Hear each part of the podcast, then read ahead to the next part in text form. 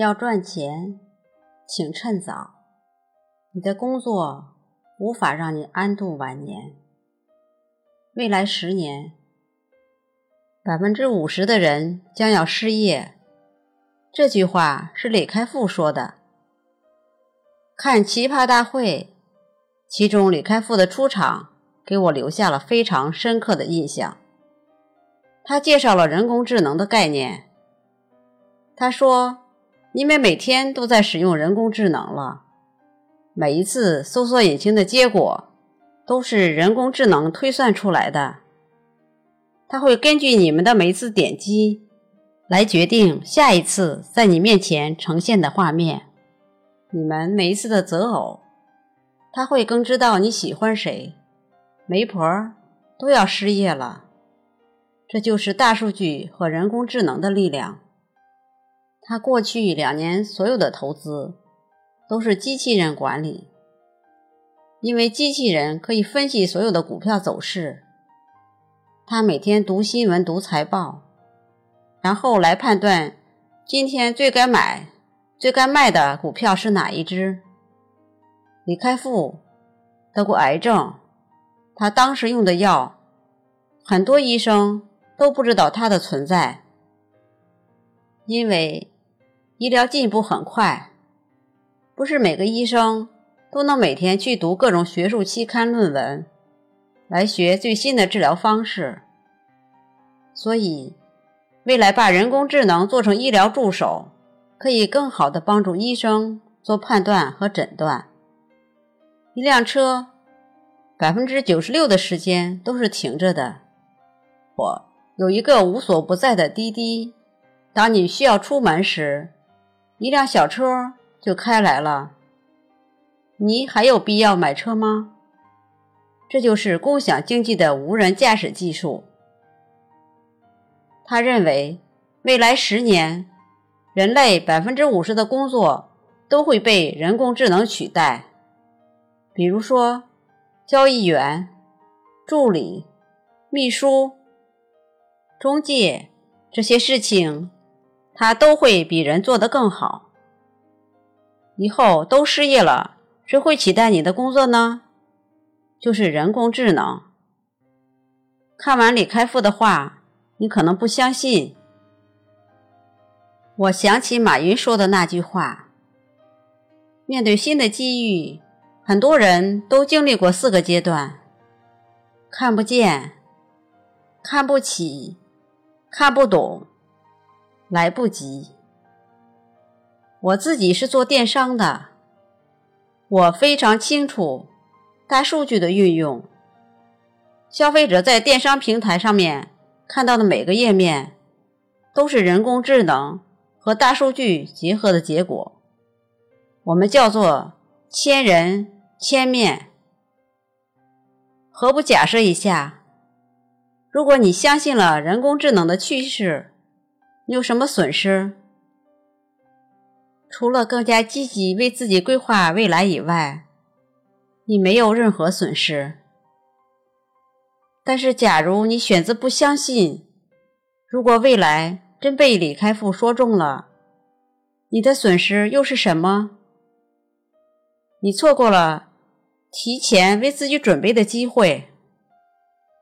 其实，都用不着。等到人工机器的时代到来，我们所有人在当今这个时代都面临着随时失业的可能。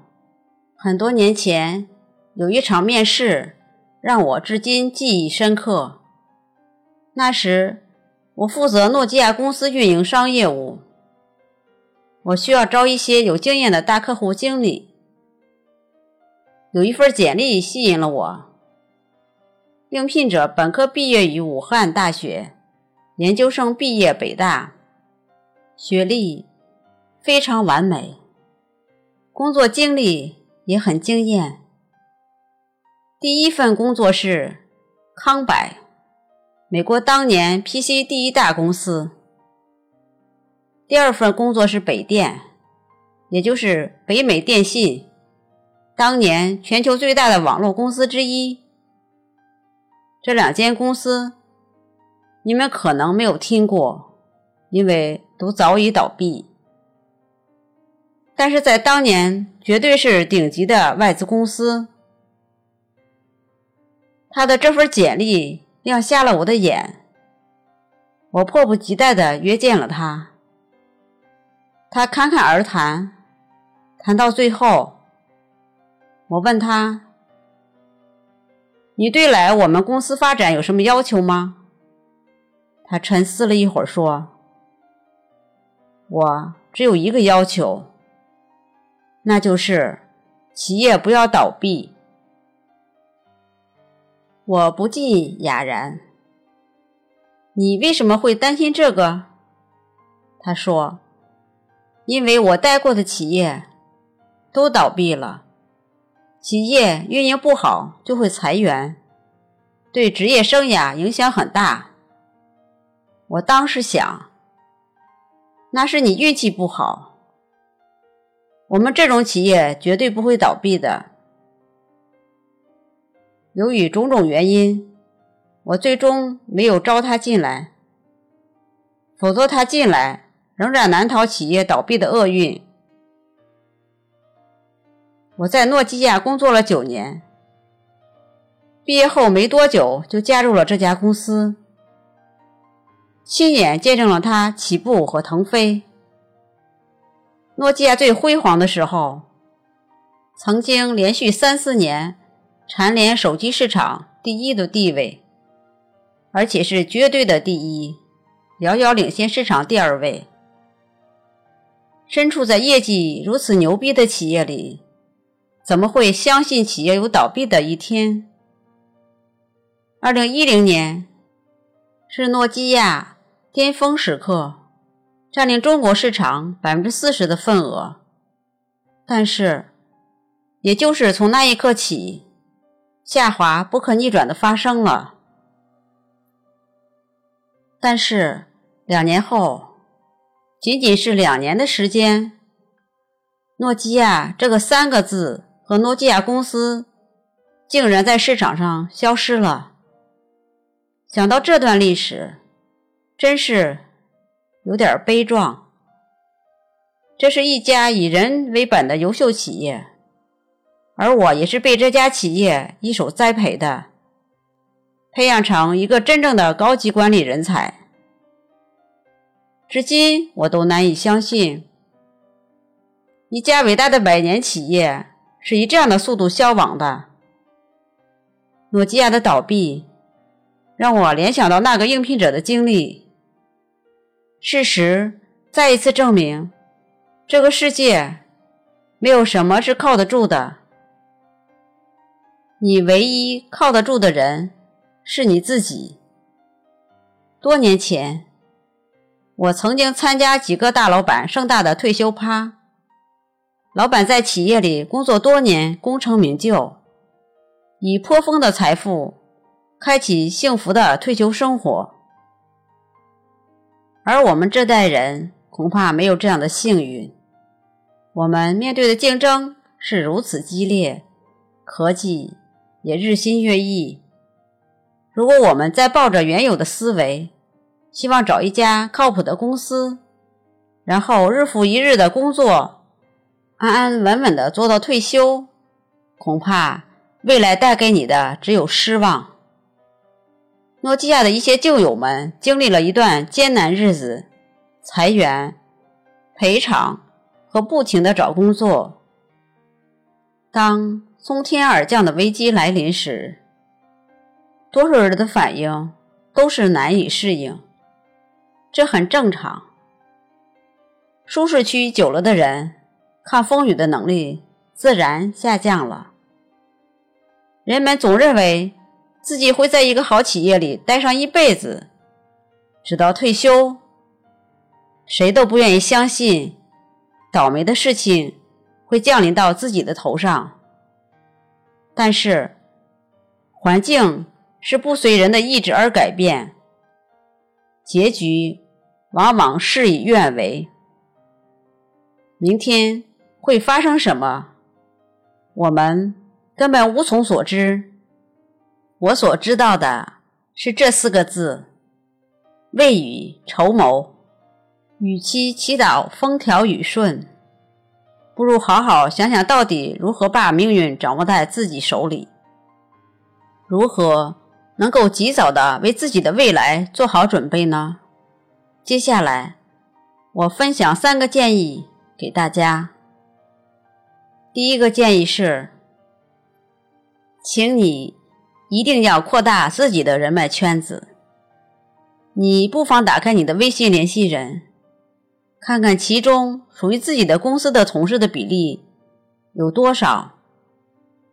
如果几乎全是公司同事，那么说明你的人脉圈子很窄。一旦公司发生变动，将对你产生巨大的冲击。等到你没有工作时再去找工作，那么你将面对被动的局面。你的机会和谈判筹码都没有优势。我的很多朋友在结束了上一份工作后，最长的用了一年多的时间才找到一份工作，可见这个过程有多么艰辛。要建立什么样的人脉？一种是圈子里的人，比如说客户。或是相关领域的，再或者是友商公司的相对应的人，不要当别人是春生意场上的对象，也不要因为竞争关系而心存傲慢。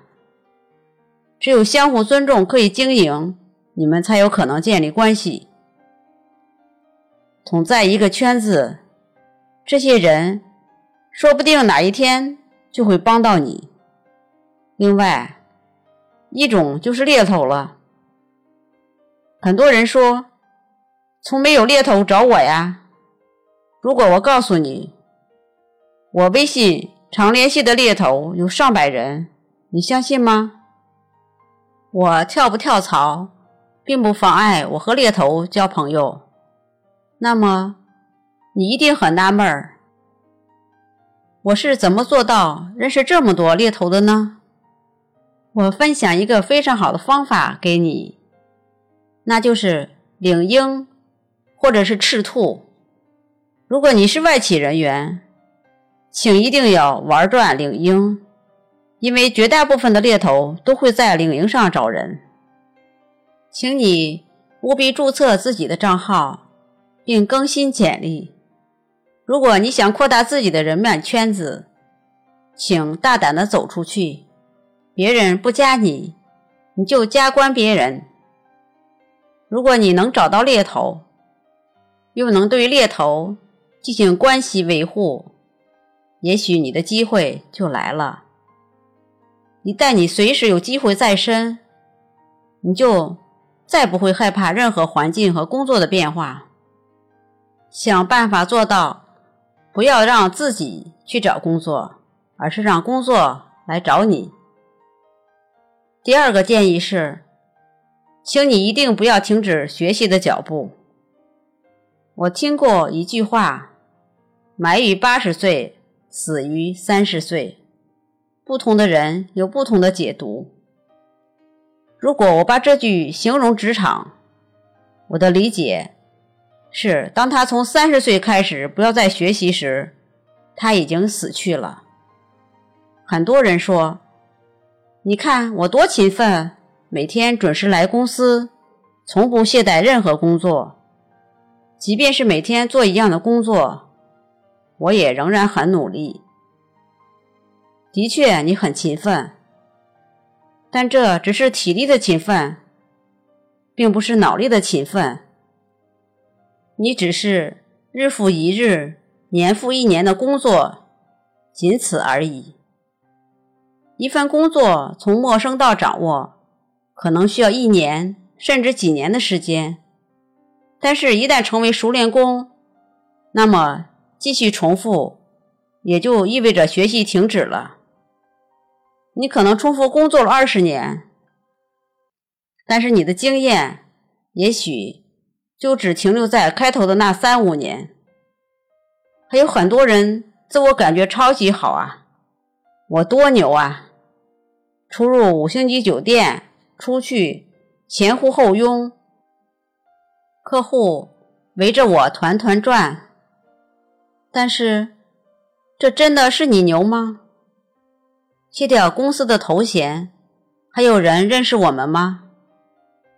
不要在公司的光环下迷失了自己。